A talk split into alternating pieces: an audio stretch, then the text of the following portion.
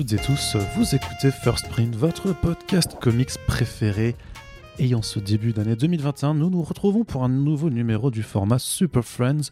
Super Friends avec cet accent incroyable, c'est euh, votre podcast qui vous amène à la rencontre de celles et ceux qui font vivre la culture comics, quelle que soit la façon dont ils ou elles le font.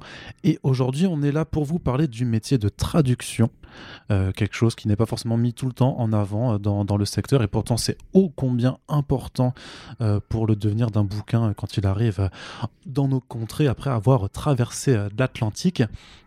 Et pour en parler, aujourd'hui, nous avons la traductrice Marie-Paul Noël avec nous. Bonjour. Bonjour.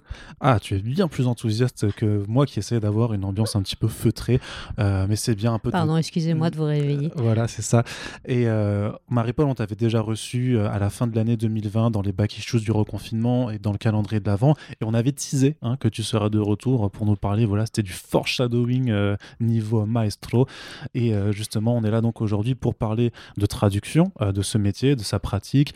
Euh, le fait que tu sois traductrice aussi dans ce milieu, c'est important et on va y revenir euh, après. Voilà, j'annonce un petit peu le programme.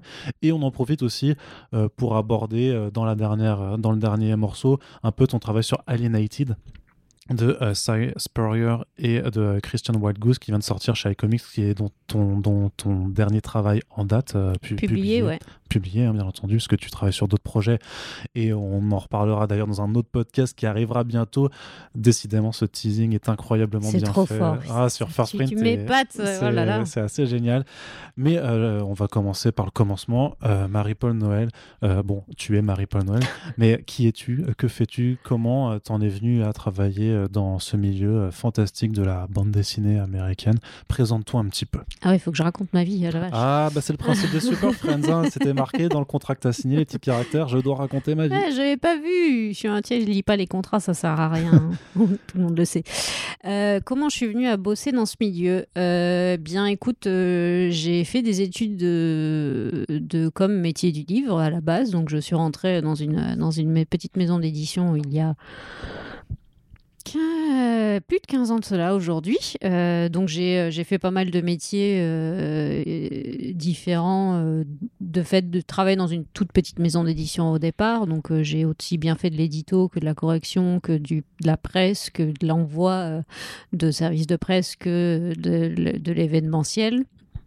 Et puis, ça, faisait, ça, ça, faisait longtemps en fait que je voulais euh, que je lis la BD du comics depuis, euh, depuis ma jeunesse. Et pourtant, je suis pas dans, je suis pas née dans une famille où on lisait forcément de la BD. Enfin, il y avait les classiques BD françaises, Tintin, voilà, Astérix, Astérix, tout ça. les Bill. Oui, le marsupilami, ah, oui, euh, le, Scramustache, Spirou, enfin voilà, plein. Ah, le Scramustache, là, tu me ramènes à des. Waouh! les Schtroumpfs, enfin voilà. Euh, et, euh, et, du coup, euh, quand évidemment, dans, à la fac où j'étais, je faisais donc édition et métier du livre, et, et j'étais la seule à bosser sur, sur de la bande dessinée, donc c'était déjà mal vu parce que tu comprends, la bande dessinée, c'est pas vraiment des. C'est pas de la vraie littérature en fait. C'est ça, qu'il faut quand même que les gens qui nous écoutent se mettent dans la tête, c'est que c'est pas. Voilà, c'est. Enfin, il y a des images quoi. S'il vous plaît. Tout à fait. Euh, en parallèle de ça, j'apprends euh, l'anglais. En fait, j'apprends depuis que je suis toute petite. C'était une volonté de ma mère. Je veux dire, quand même à l'école primaire, j'allais tous les passer tous mes mercredis chez une, chez une américaine qui habitait pas loin de chez nous, qui nous faisait faire, qui nous parlait en anglais toute la journée. On faisait des jeux. des c'était vraiment, c'était des journées très fun. C'était absolument pas, c'était absolument pas scolaire, etc. J'ai, j'ai, vécu en Irlande quand j'ai eu mon bac. J'ai dit fuck la fac je vais pas à la fac, euh, allez tous vous niquer, excusez-moi pour, pour les gros mots. Je crois que Marie-Paul, tu es l'intervenante la plus grossière hein, de First Print depuis ses débuts. On avait Aurélien Vives euh, qui, qui, nous avait gratifié d'un joyeux connard, euh, effectivement, mais là tu... Pardon, mais oui, j'aime bien dire des gros mots. et donc, du coup, je suis partie vivre, je suis partie vivre un an en Irlande où j'avais déjà fait pas mal de séjours dans des pays anglophones, donc je pratiquais déjà la langue. Et, et j'y suis retournée ensuite pour bosser pour mon, un stage de BTS. Et après, paf, je me suis lancée dans le grand bain. Donc, quand j'ai eu mon diplôme, ma licence euh, en maison d'édition, j'ai fait plusieurs maisons d'édition. Et, j'ai continué à lire du comics en VO et à aller dans des pays anglophones. Et donc, enfin voilà. Et, petit à petit, j'en suis venue à la trad, puisqu'au final, comme je bossais déjà sur des comics, je bossais en édito comics, le, dernier, le dernier job que j'ai eu avant d'être freelance. j'étais donc je travaillais sur déjà les adaptations etc donc c'était un je suis, enfin, je, je serais, c'est devenu, c'est venu naturellement au final, quoi, de, de pas de franchir le cap de, de traduction, quoi. C'était quoi tes lectures, euh, justement tes premiers comics? Comment t'as mis un peu le, le, pied dans la bande dessinée américaine, si t'arrives à t'en euh, souvenir Je suis pas sûre d'avoir envie de, de, de, citer un titre. Euh, je crois que c'était Gen 13. Ouais, Jeanne 13, oui, tout à fait. Tout premier. Belle époque, les années 90, euh, voilà. tout ça. C'est ça. Euh, et, et vrai, en vrai, euh, j'ai eu une révélation aussi quand j'ai commencé à lire Strangers in Paradise. De, Terry Moore. Et, et, et, la consécration pour moi, ça a quand même été de bosser et de faire, d'éditer la VF avec, avec Thierry chez Delcourt, qui m'a laissé le, le, vraiment le travail éditorial, le, choix aussi bien, enfin de tout comment comment construire les trois intégrales, etc. enfin, tu vois, pour moi, ça a été c'était génial de la boucle 20 ans après euh, mmh. de, de, de, de, faire ce bouquin là euh, dans cette édition là euh, dont je suis je suis très fière aujourd'hui quoi donc voilà mais j'ai pas j'ai pas lu beaucoup de super héros j'ai pas une culture super héros très très développée j'essaye de temps en temps mais je suis perdue parce qu'évidemment quand tu connais mal je, je lis toutes les je lis plein de reviews etc ce que vous racontez quand, quand les uns et les autres vous parlez, vous échangez sur, sur plein de, de super-héros, ça m'intéresse. Là, sur la table, par exemple, j'ai Vision. Euh, que j'ai oui, très bien. Voilà, à lire, mais, euh, mais c'est la première fois que j'en lis. Mais j'ai mhm. lu quand même, j'ai lu quand même des X-Men euh, par-ci par-là dans ma jeunesse, mais c'est voilà, c'est plutôt de l'indé, les Love and Rockets aussi qui, mhm. Juste euh, série géniale, euh, extrêmement mal publiée en France d'ailleurs, qui n'est même plus dispo.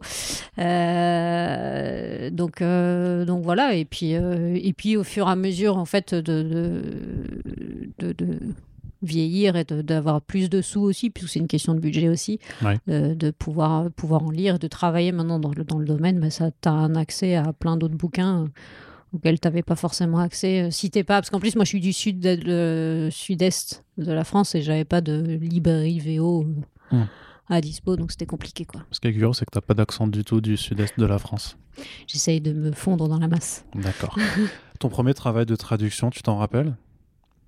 Vraiment le tout premier? Oui. C'était un c'était une bande dessinée en italien parce que j'ai fait italien euh, au collège lycée pour mon premier job euh, dans une maison d'édition euh, et je suis pas sûre d'avoir envie de parler du titre. je pense que c'est honteux et qu'il faut pas, il faut pas, faut pas Alors le, le, le, premier travail que tu as kiffé faire. Euh, le premier boulot sur lequel je me suis bien éclatée, c'est Birthright, puisqu'en fait Birthright est la série vraiment la première série sur laquelle je bosse depuis le, tome 1. Donc euh, c'est vraiment une euh, série, euh, c'est cool, ça se prend pas trop au sérieux, c'est de la bonne, de la bonne Eric Fantasy qui marche bien et qui tâche pas trop comme beaucoup d'Eric Fantasy et c'est vraiment fun à traduire et, et, ça arrive bientôt à la fin et j'attaque d'ailleurs la traduction du tome 9 là depuis, depuis cette semaine. Donc toujours aux éditions Delcourt avec qui tu travailles. alors le métier de traduction, comment tu le définis? Comment est-ce qu'on pratique Qu'est-ce que c'est vraiment pour toi euh, la, la trad? Parce que, euh, bon, certes, tu passes d'un texte, tu le transposes dans une autre langue, ça on le sait, mais vraiment de ton point de vue, comment tu l'approches, comment tu, euh, comment tu l'abordes? Qui soit. Ah, c'est dur de mettre des mots sur, sur ce qu'on fait. C'est dur hein, de parler de son métier. Hein. C'est dur de parler de son métier. euh, non, non, bah écoute, euh, que euh, d'être, comme je, comme j'ai dit toujours, d'être, d'être au plus près, au plus près des intentions de l'auteur, d'être, d'être, de respecter le texte au maximum, avec évidemment parfois des moments où c'est, il y a des choses qui sont pas traduisibles en français sans, sans adaptation. Donc essayer d'adapter pour que ce soit le plus, le plus juste, le plus juste possible et, euh, et voilà. Mmh. Parce que justement, tu, enfin, tu, utilises le terme adaptation, c'est-à-dire que vraiment, le but, c'est pas de faire à l'évidence que du littéral, c'est enfin tu. Bah non, ce serait très mauvais. C'est euh, bah t'es pas un voilà, t'es pas un logiciel, t'es pas un Google Translate. Non. Parce qu'il y a un vrai travail d'autrice derrière, un vrai travail d'auteur euh, dans, dans, cette activité. Et dans et cela dit, les, les IA qui font de la qui font de la trad ont extrêmement progressé. J'ai des copains qui bossent euh, dans ce domaine-là et c'est hyper intéressant de voir les progrès que les IA ont fait depuis 5 ans. Euh, c'est assez impressionnant euh, le deep learning, comment, ça se passe. Mais effectivement, la traduction, c'est pas un boulot où j'arrive et, je vais voir ma bulle et je vais dire Ah ben tiens, il dit ça littéralement et je vais traduire ça. Non, il faut que ça. Quand tu le lis, il faut que ça coule de source. C'est-à-dire que si jamais quand tu es en train de lire une VF, tu sors du texte, ce que j'appelle, quand tu es en train de lire ton histoire et que tout à coup il y a un truc, tu sens qu'il y a un truc qui va pas. Moi, c'est ce que j'appelle sortir du texte, c'est qu'il y a un truc qui a la traduction qui convient pas. C'est que du coup, ton adaptation est pas, est pas bonne. Donc l'idée, c'est d'arriver à trouver une voix en français euh, au personnage qui, qui soit le, plus proche euh, de, de, celle, de celle en VO euh, et, et d'adapter effectivement pour que ça sonne naturel. En fait, ce qui, est, ce qui est, moi, ce que je m'amuse à faire parfois, c'est de lire à haute voix la trad pour voir si ça colle. Parce que parfois, j'ai des doutes, forcément, tu as, toujours des doutes. Et, du coup, tu, je me dis, bah, tiens, si je le disais à, l'oral, qu'est-ce que, qu'est-ce que ça donne? Et effectivement, dans cette manière-là, tu te dis, ah, mais non, ça, c'est, c'est, pas foufou. Donc, euh, donc j'y reviens. Et c'est aussi important de, de revenir, en fait, sur, sur ta traduction, comme tous les écrits. Dans l'idéal, quand tu écris, euh, faut toujours laisser poser son texte. Enfin, moi, j'essaie de faire ça. Parfois, t'as pas le temps aussi. Euh, laisser poser ton texte 24-48 heures et de revenir derrière avec un, esprit un peu plus frais. De toute façon, pouvoir te corriger toi-même, c'est toujours hyper compliqué. Je, veux dire, je fais un métier de correctrice aussi à côté, donc je sais de quoi je parle. Euh, tu vas forcément voir les fautes plus facilement chez les autres que chez toi.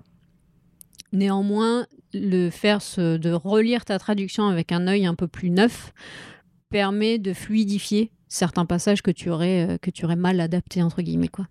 Ouais, et euh, pour avoir, en fait, j'imagine le fait que les, les, phrases se lisent naturellement, en fait, que voilà, qui est pas. Euh, j'imagine que le pire, quand tu traduis de, n'importe quelle langue en français, c'est de, de, sentir qu'en fait, effectivement, c'est de, la c'est de la traduction. De se dire, merde, ouais, on voit que ça a été. que, voilà, qu'il y a un mécanisme qui rend la chose pas, pas naturelle. Oui, tout à fait. Et puis, je crois que ça a été. Il y, a eu des, des, des, cas assez légendaires, il me semble, de, de traducteurs et traductrices en France sur, des, sur des grosses licences qui ont fait qui ont fait des traductions assez littérales, qui aujourd'hui c'est quand même vachement moins, vachement moins le cas parce qu'il y a il y a une multitude de traducteurs, une multitude d'éditeurs et d'éditrices euh, et, de gens qui font un super boulot éditorial. Euh, parce qu'il y a ça aussi, c'est-à-dire que tu as le rôle du traducteur qui fait la matière première, mais tu as, derrière, tu as les, les, les, éditeurs, les assistants et assistantes euh, qui font des super travail, qui eux corrigent et réadaptent parfois aussi ton, ton, ton texte ils te préviennent quand ils le font? Bien sûr. Enfin, mmh. alors c'est variable. Moi, ça me pose. L'ayant, ça a été mon boulot avant, donc j'ai mmh. aucun problème euh, avec ça. Euh, ça dépend de, ça dépend de la, du timing, de la prod. Euh, il y a des, des, des maisons d'édition où ça, ça enchaîne tellement qu'ils n'ont pas le temps. Donc, t'envoies ton bouquin, t'envoies ta trad et juste tu reçois tes sous et tu recevras ton bouquin une fois qu'il sera imprimé. Tu as, des maisons d'édition où euh, tu as un vrai échange avec, euh, avec l'assistant édito, euh, où tu as une préparation de copie, ce qu'ils appellent, donc ils font une relecture, ils font des, corrections, et te soumettent les corrections. Et ensuite, tu travailles, s'il y a des trucs qui vont pas, tu dis, ah, mais attends, ça, t'as raison, c'est pas mal, mais en fait, je le verrai plus comme ça. Donc, c'est un vrai échange. Ça, c'est hyper intéressant parce que ça permet un, un, super enrichissement de la trad, parce qu'on n'a pas la science infuse. Et comme je dis toujours, une trad, c'est euh, une bonne trad, c'est aussi un ressenti subjectif. Tu as effectivement le respect du texte et pas raconter de la merde et, euh, et, faire bien attention. Néanmoins, euh, X va pas forcément traduire comme Y. Ce ah sera des petites subtilités, mais voilà. Donc ça, ça dépend aussi de ta manière euh, d'écrire. je veux dire, je le vois quand, euh, quand je fais mes trades. Euh, parfois, quand j'ai des doutes, j'échange avec euh, soit des copains traducteurs, soit avec mon conjoint, et je leur fais dire un passage. Ils me disent, mais de, toute façon, on n'écrit pas comme toi. Je fais, mais oui, mais dis-moi comment toi tu l'écrirais.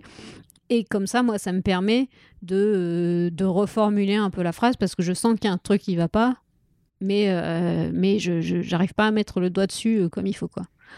Donc, donc voilà. Et après, il y a, y, a y a, des maisons d'édition où il y a, tu es en contact avec le, lettreur et c'est qui fait la correction aussi et qui, et qui du coup va dire attends là euh, là ça va pas ou tiens là t'as oublié une bulle. Enfin voilà. C'est là c'est encore une autre manière de faire. C'est à dire qu'il va corriger. Tu vas pas forcément relire tout ce qui t'a tout ce qu'il a corrigé mais il va te dire euh, sur cette page là il y a ça euh, qu'est-ce que tu en penses? Je préfère enfin je te propose qu'on change plutôt comme ça il y a aussi un paramètre important à prendre en compte et auquel on ne pense pas forcément, c'est que notamment de l'anglais au français, c'est plus long, ça s'écrit plus long. Et ça, tu, dans quelle mesure tu dois le prendre en compte quand tu vois ta, ta BD, tu vois la taille de la, de, de, la case et tu as une formulation en anglais qui est très simple, qui prend trois mots et tu dis merde, mais en français, ça va en prendre sept. et bah, tu apprends à jongler. Tu apprends à trouver des, des astuces. Euh, là, forcément, c'est tout de suite plus, plus compliqué. Après, il peut arriver que si vraiment tu es, très coincé et que, euh, et que c'est le résultat en français est plus long, le lettreur va potentiellement pouvoir un peu agrandir la bulle. Mais là, c'est triché, donc c'est pas bien. Enfin, c'est pas bien ça se fait. Hein. Euh, mais en fait, c'est un truc que tu que tu apprends au fil du temps. C'est-à-dire que oui, la langue française est plus, plus longue que l'anglais. L'anglais arrive à dire de manière plus synthétique un certain nombre de choses. Et c'est en gros, euh, tu as à peu près 25% de plus quand tu fais une trad euh, de l'anglais au français euh, au niveau de nombre de mots.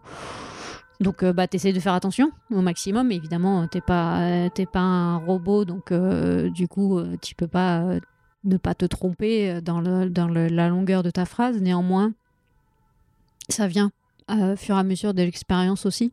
Et, donc, euh, euh, si ta phrase est trop longue, bah, c'est à toi après de.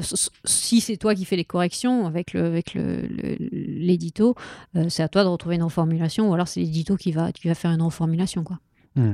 Il y a aussi j'imagine, une sorte d'équilibre à avoir entre le fait de vouloir respecter les intentions de l'auteur, respecter le texte, mais aussi le fait de se le réapproprier pour, euh, bah, pour euh, y coller un style aussi, pour, euh, et aussi bah, parce qu'en tant que, en tant que personne, bah, tu, vas effectivement avoir ta propre façon d'écrire. Oui, tout à fait. Et il faut, faut pas oublier qu'un traducteur en France est un auteur. On, on a, on signe un contrat d'auteur, c'est lié à la propriété intellectuelle, on touche des droits d'auteur sur, sur, sur les ventes. Donc effectivement, oui, c'est écrire, euh, c'est pas notre texte à proprement parler, mais c'est quand même s'approprier le texte et donner, donner une voix à ce texte. Effectivement, comme je disais, euh, euh, machin va pas traduire comme moi je vais traduire tel. Ça dépend, ça dépend de de choses. Ça dépend, j'imagine, de de, de, de, ta compréhension de la culture, de comment tu écris, comment tu parles, dans quel milieu tu évolues, dans quel milieu les, personnages évoluent aussi, de ton âge, parce que forcément, euh, selon ton âge, euh, tu as différentes manières euh,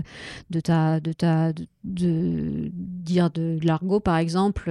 Enfin, voilà, c'est il y a beaucoup, beaucoup, beaucoup de, de choses à prendre en compte là-dedans. C'est-à-dire que par exemple, quand tu fais de la traduction de bouquins qui parlent d'adolescence ou des titres jeunesse, il faut, euh, voilà, il faut avoir conscience que si toi t'es plus adolescent ou si t'es plus, t'es pas aussi jeune que tes personnages, qu'il faut se mettre alors un peu au fait de comment, comment ils s'expriment. C'est ça, il faut, il faut arriver à être euh, moderne, mais euh, sans être ridicule, quoi.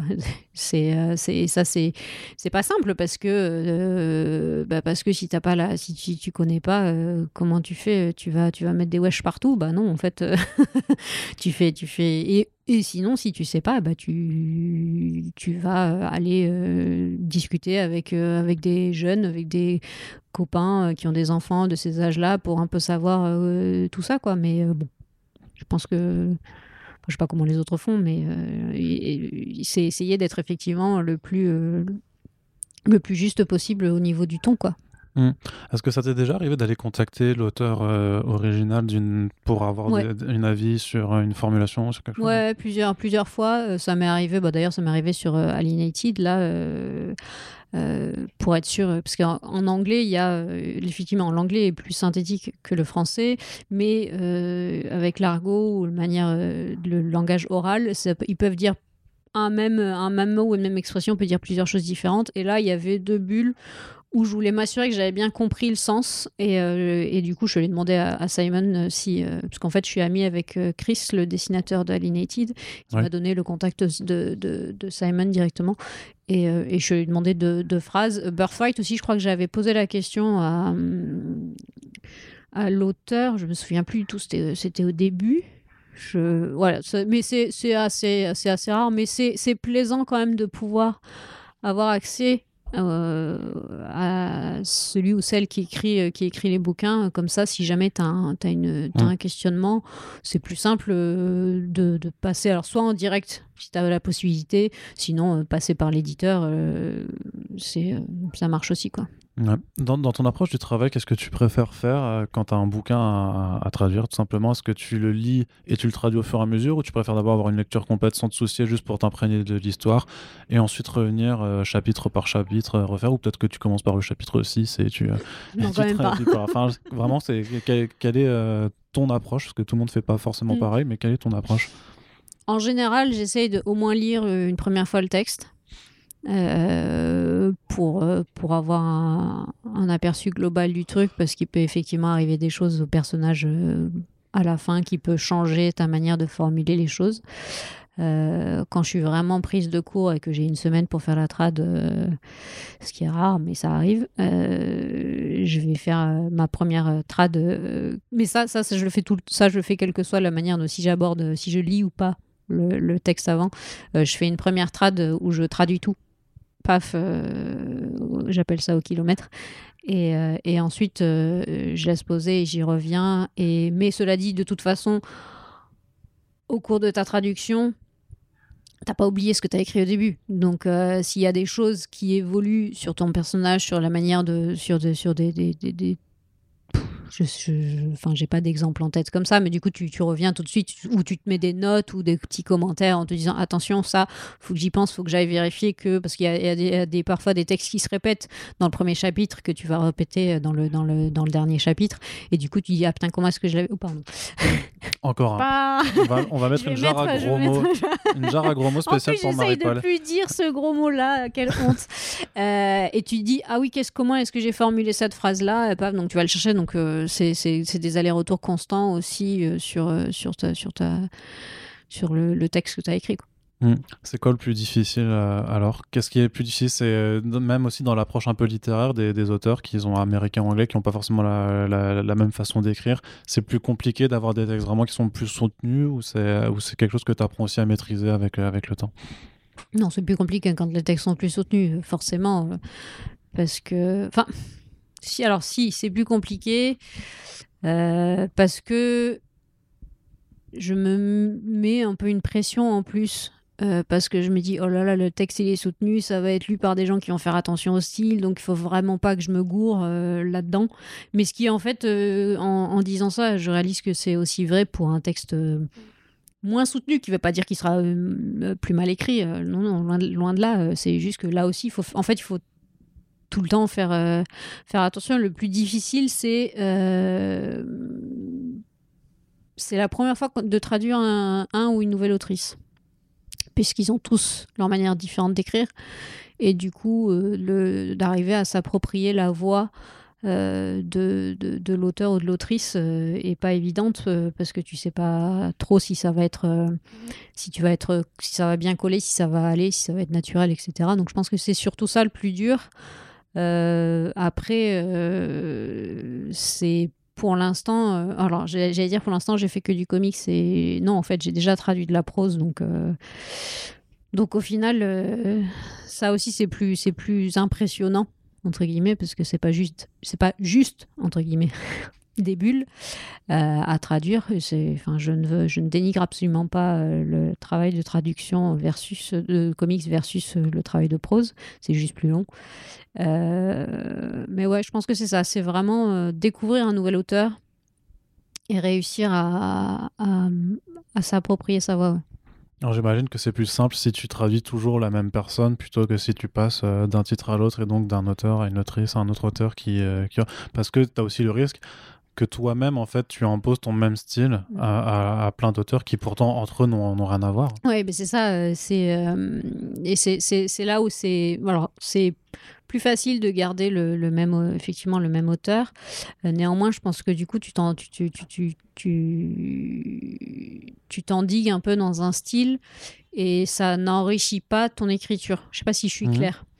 Euh, C'est-à-dire que de passer de plein d'auteurs différents, d'avoir plein de voix différentes, et donc ce n'est pas ma voix qui va être sur le papier, c'est euh, sa voix via ma voix. Euh, c'est à moi de m'adapter euh, à, la, prose de la, personne qui écrit. Et, en ça, c'est plus enrichissant. C'est plus rigolo, effectivement, sur le- sur l'exercice à faire, mais c'est plus enrichissant sur les manières d'écrire. C'est euh, parce que tu as effectivement le ton de l'auteur, la manière dont il écrit, mais tu as aussi euh, les personnages, comment ils parlent, puisque euh, un, même, Ouais. un même auteur euh, peut très bien euh, écrire de manière complètement différente selon, selon le sujet qu'il aborde et, le, et les lecteurs avisés.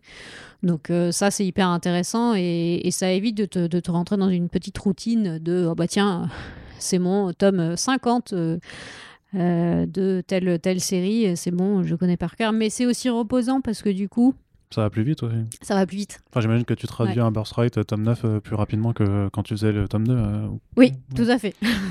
T'es, habitué. Euh, j'avais une question aussi à te poser par rapport justement à, à ce que veut dire l'auteur. Bon, alors c'est une question rhétorique parce que j'ai la réponse, mais je voudrais qu'on développe un petit peu cet, aspect-là. Tu penses que justement il faut aussi euh, choisir les traducteurs et les traductrices un peu en fonction parfois de, de ce qui est de ce dont euh, l'œuvre parle.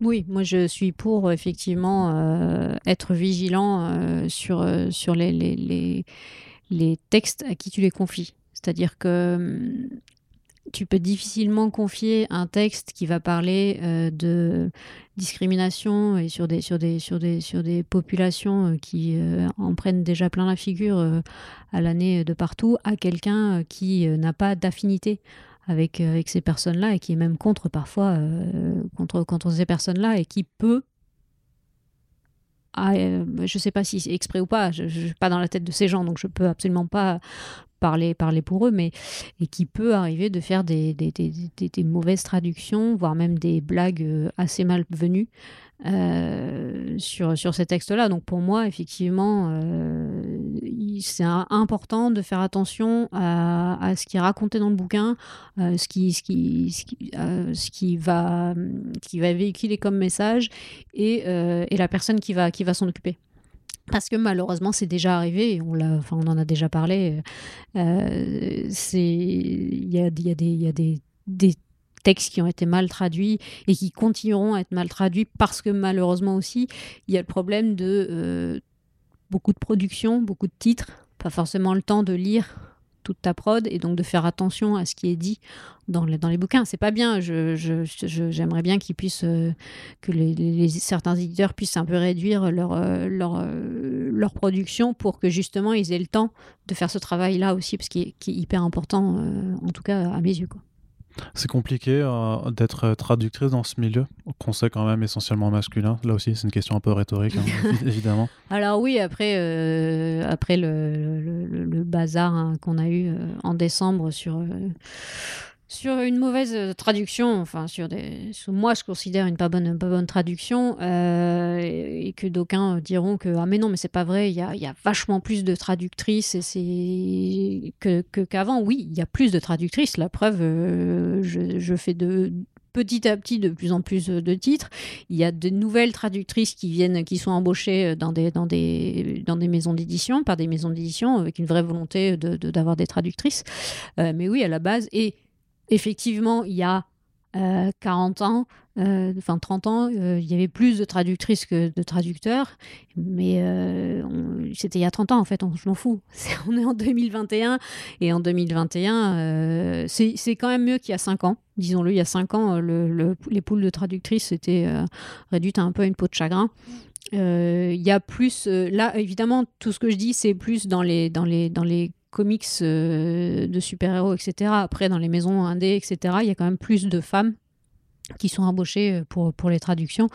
Et, et en roman graphique, et pas, pas, que, pas que sur, sur les comics euh, comme on entend. euh, moi, j'appelle comics toute bande dessinée américaine, mais souvent les gens ont, ont tendance à faire une dichotomie entre comics euh, super-héros et après euh, romans graphiques, euh, donc toute la partie, la partie indé.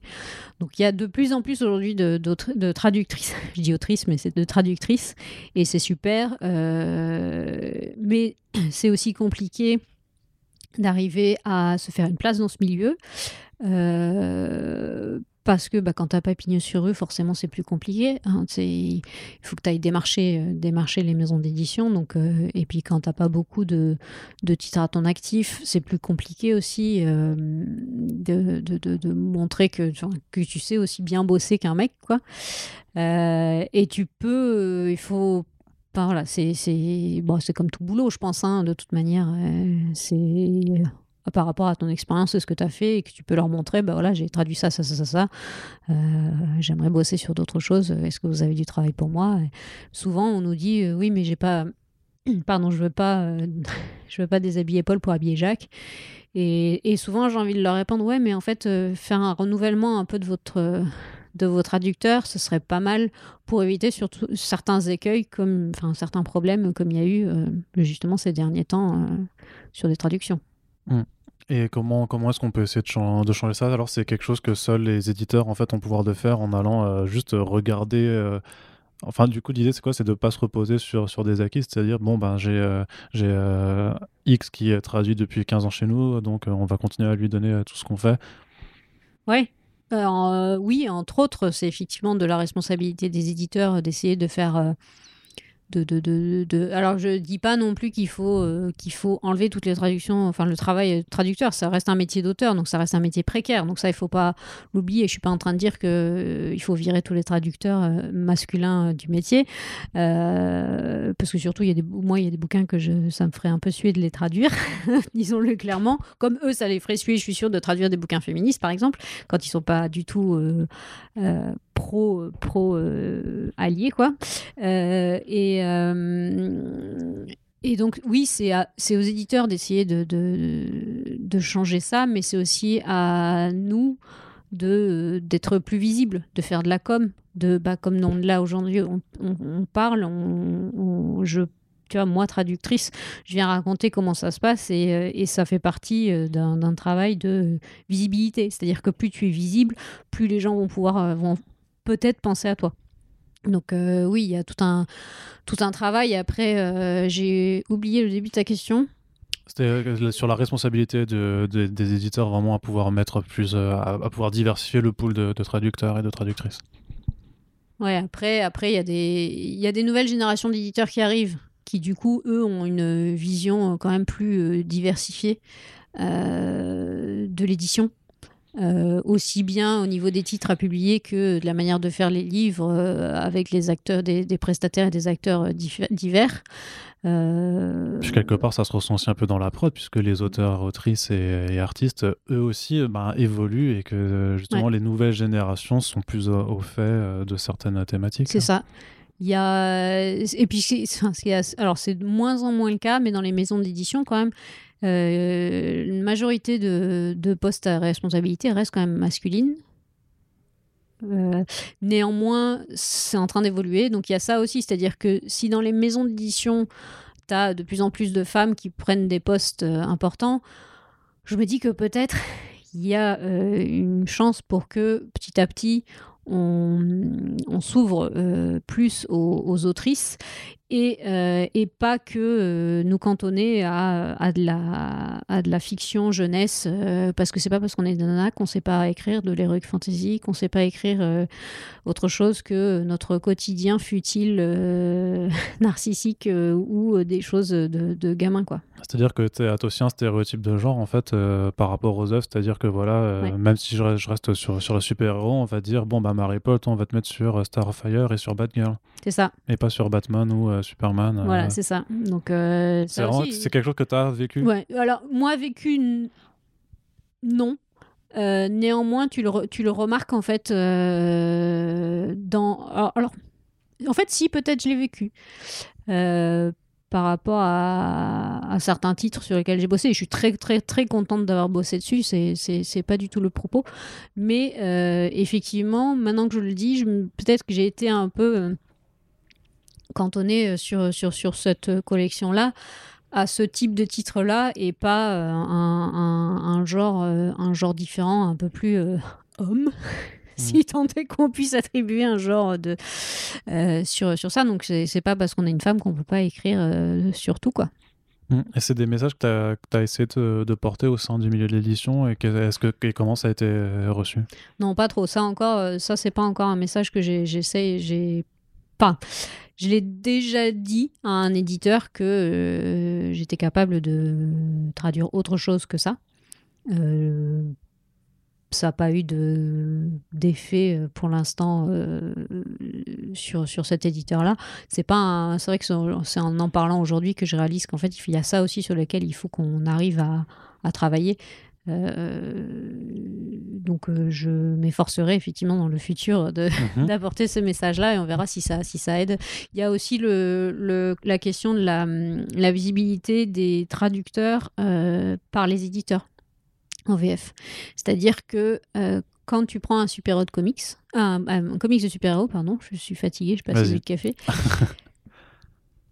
Souvent, faut que tu ailles chercher euh, dans les crédits écrits en tout petit euh, à la fin du bouquin qui est-ce qui a traduit le truc.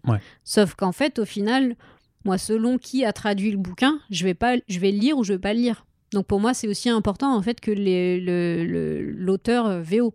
C'est euh, donc il euh, y a pas il y, a, des éditeurs qui font pas du tout un travail de visibilité des, des traducteurs et ça c'est dommage parce que c'est un métier enfin du coup ouais invisible enfin Presque un métier fantôme. Bah, pour, pour, certains éditeurs, oui. Il y a un éditeur qui, qui, qui, déteste, par exemple, que ses traducteurs fassent ce que je suis en train de faire, tu vois se mettre un peu en avant euh, par rapport au bouquin. Euh, alors que ben bah, non, en fait, on a bossé dessus, on a fait le travail euh, de traduction. Donc, et, c'est, ça vaut aussi pour le travail de lettrage, qui est hyper important. Ça vaut pour le travail de maquette, qui est encore plus invisibilisé. Tu vois, c'est juste marqué copyright, machin, bidule. Je vais pas citer de maison d'édition parce que j'ai pas envie de, de, de, me fâcher avec qui que ce soit. Mais voilà, donc c'est, c'est aussi c'est, plein de métiers fantômes, entre guillemets, qui sont tout aussi importants. Et, euh, souvent, malheureusement, dans l'édition de comics, ce qui est mis en avant, c'est l'éditeur. Et j'insiste sur le masculin. Parce que malheureusement, majoritairement, l'éditeur de comics en France, c'est du mec. Oui, c'est pour ça que même dans First Print, il hein, faut reconnaître qu'on n'a pas énormément de voix, de voix féminines non plus euh, dans les métiers euh, qu'on aborde. Mais c'est aussi en train de changer. Mais c'est aussi en train de changer. Pareil, nouvelle génération, euh, moins de vieux culs à la tête de maisons d'édition et qui commencent un peu à, à, comprendre. Bonjour les vieux culs, je vous embrasse. Ah bah voilà. et, et, qui du coup ah, est-ce que c'est du sexisme ordinaire? Je, je sais pas, je, je peux pas dire. Est-ce que c'est lié à, à ton carnet d'adresse, à ton expérience, à, c'est à plein de choses. C'est un ensemble, c'est multifactoriel en fait. Tu peux pas, il n'y a pas un blâme à attribuer forcément. À... C'est un système qui est en place, mais qui découle de dizaines d'années d'un milieu. C'est ça. Donc, euh, donc, donc voilà, je me dis que on progresse petit à petit, ça change. Euh, évidemment, ça change pas aussi vite que ce que j'aimerais, mais c'est pas grave, au moins ça change. Hmm. On, parle un peu d'Alienated. Allez. Comment comment t'es tombé sur ce bouquin? Qu'est-ce qu'il a fait? T'es allé rencontrer du coup euh, Monsieur Sullivan Rouault euh, là-dessus Ça s'est fait comment En fait, euh, donc iComics l'année dernière, oui c'était l'année dernière, a fait un appel. Ça c'était en, en, 2020, cette année qui existe quand même. oui, on est en 2021. je vais y arriver. l'année dernière, ils ont fait un appel sur les réseaux sociaux euh, parce qu'il voulait embaucher spécifiquement des traductrices. C'est vraiment une volonté de la part de, Sullivan donc de, de, diversifier son, pool de traducteurs. Et euh, il nous a fait passer, je ne sais pas combien est-ce qu'on était, on nous a fait passer plusieurs, euh, des tests. C'était sur Invisible, Invisible, Kingdom, je crois qu'on a passé. Ok. Donc de J. Willow Wilson Ouais. et Christian Ward, Eisner Award, tout ça là. Très chouette, très Gros chouette. titre. Euh, et, euh, et puis voilà, et puis ça c'est... euh, moi j'ai passé le test que j'ai réussi. Et puis... et puis... Comment est-ce que... Si, parce qu'en fait, ouais. Après j'ai passé le, j'ai passé le test, c'était cool, c'était bien passé. Et quelques semaines plus tard, Christian Walgouz, donc le dessinateur de, De Alienated. m'a dit Ah, mais c'est trop cool, ça y est, euh, Boom a vendu les droits en France. Et je lui dis Mais c'est chez qui euh, que ça a été vendu? Et du coup, il m'a dit bah, C'est chez iComics. Et j'ai envoyé un message à Sullivan en lui disant Au fait, dis euh, le test que tu nous as fait passer, c'était dans l'idée, c'était pour nous. pour.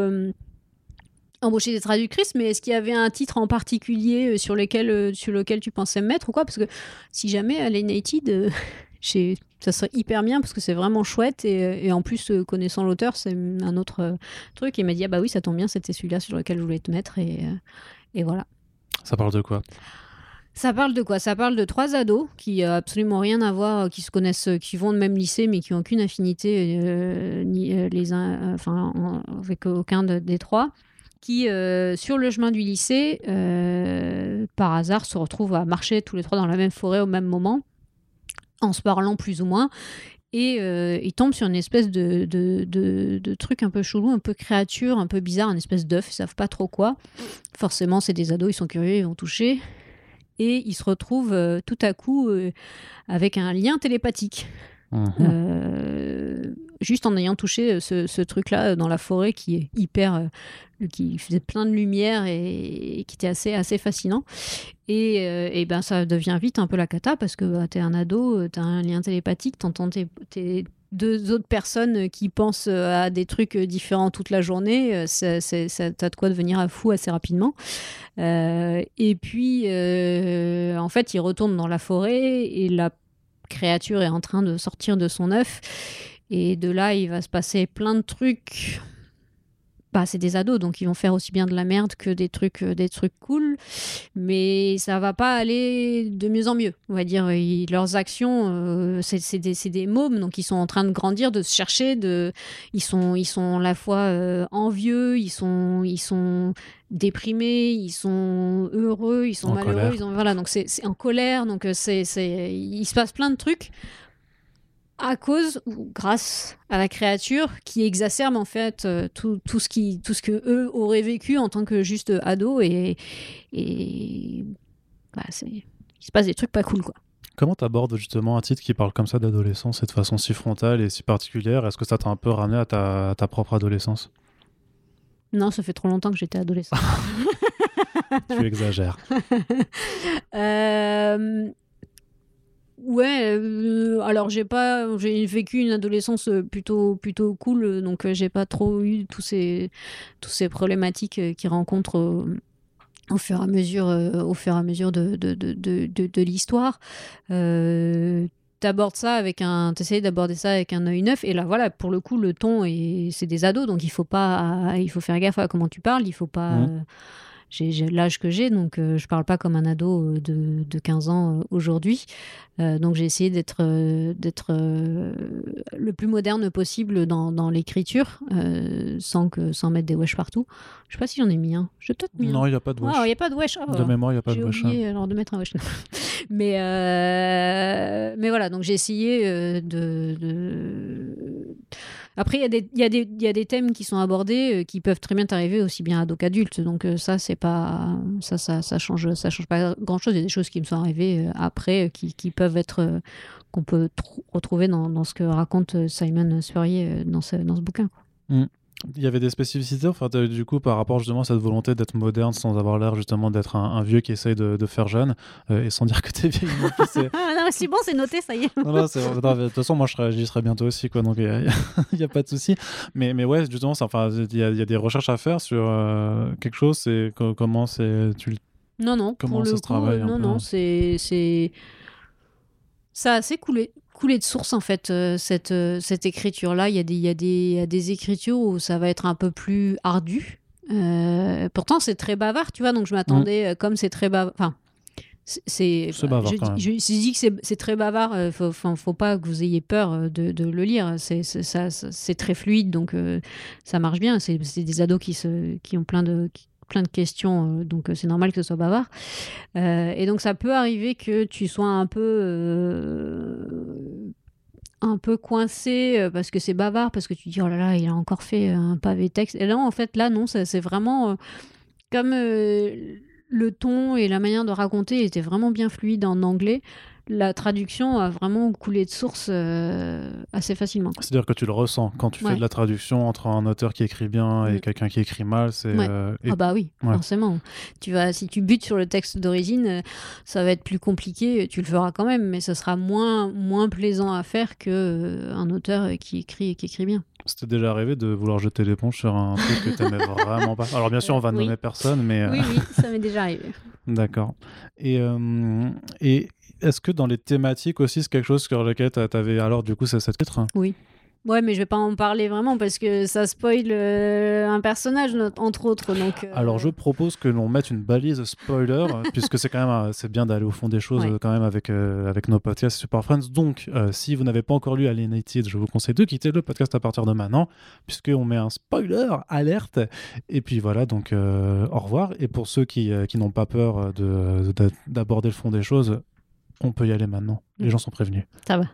Euh, bah oui, notamment, il y a, y a le, personnage de, de, de la nana qui, qui malheureusement a, a vécu, euh, qui a, qui a vécu une, euh, une, enfin, le- jeunesse, la jeunesse euh, rock'n'roll euh, qui, euh, qui a un petit ami, qui ils, font le- ils ont leur relation sexuelle et manque de bol, elle tombe enceinte et, et, et, et elle tombe enceinte et il y a toute la question de est-ce que je garde l'enfant, est-ce que je le garde pas, est-ce que je le garde, qu'est-ce que j'en fais, est-ce que je le donne à l'adoption, est-ce que je le garde et je deviens une, une mère-fille et, et du coup je, je, je fous tout en l'air euh, ma vie. Enfin ça c'est la société aussi qui te dit que tu vas tout foutre en l'air euh, si tu as un gamin euh, quand tu as, quand t'as 15 ans.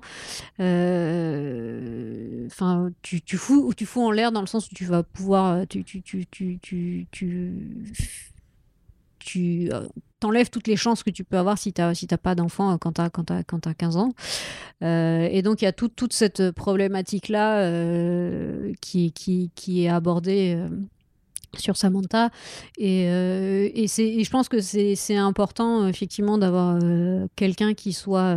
moi, je suis totalement pro-avortement, et etc. Enfin, je suis militante féministe. Je travaille dans une association où je suis chargée de projet droits des femmes. Donc, je travaille sur ces thématiques de de d'IVG, euh, de droit à la vie, de, enfin de, de, de violence, etc. Et, et, et, et, donc, c'est oui, pour moi, c'est important que ce, ce personnage-là ait été écrit par quelqu'un qui puisse, euh, qui, soit, qui soit en accord avec, euh, avec ce qui est dit.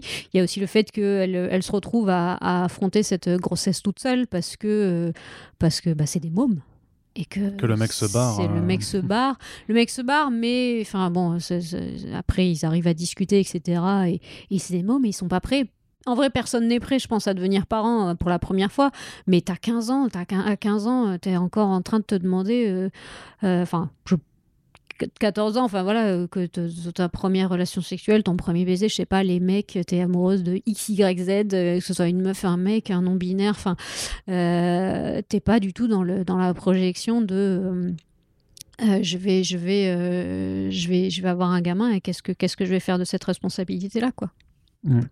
C'est-à-dire que plus d'être. euh, alors, mais ce que je, ce que je me dis que euh, la- bon, forcément la question de la maternité, le fait Mm. de tomber enceinte, effectivement, je pense que il y a qu'une femme qui peut la- la- l'aborder. Par contre, tu peux très bien te dire. Alors que- oui et non, c'est-à-dire que l'homme aussi, euh, c'est différent du. du... Non, mais dans le ressenti, de- Ouais. dans le ressenti, dans, dans ce que Mhm. tu peux ressentir ou de, Oui. de comment tu. Il y a quand même une sensibilité que, euh, bah, Ouais. euh, désolé, je, je ne pourrais pas avoir sur ce sujet. Mais après, c'est c'est marrant parce que ça, Simon Spurrier, bah, c'est un mec et Mm. qui, qui l'arrête. Donc, tu as quand même trouvé qu'il arrivait à bien parler de, ce ouais. Je sujet-là. trouve qu'il a bien, il a bien parlé du sujet euh, de la, effectivement, de l'adolescence, de la découverte de la sexualité, de ouais, bah effectivement, si tu fais pas gaffe, bah voilà ce qui peut arriver en fait. Il y a effectivement, tu peux tomber enceinte, tu peux choper euh, des IST, euh, tu peux, enfin voilà, il y, a, plein de conséquences et malheureusement, ça pointe aussi du doigt que encore aujourd'hui, en 2000, euh, dans les années 2020, la responsabilité de de faire attention à la sexualité dans notre société, ça incombe à la femme.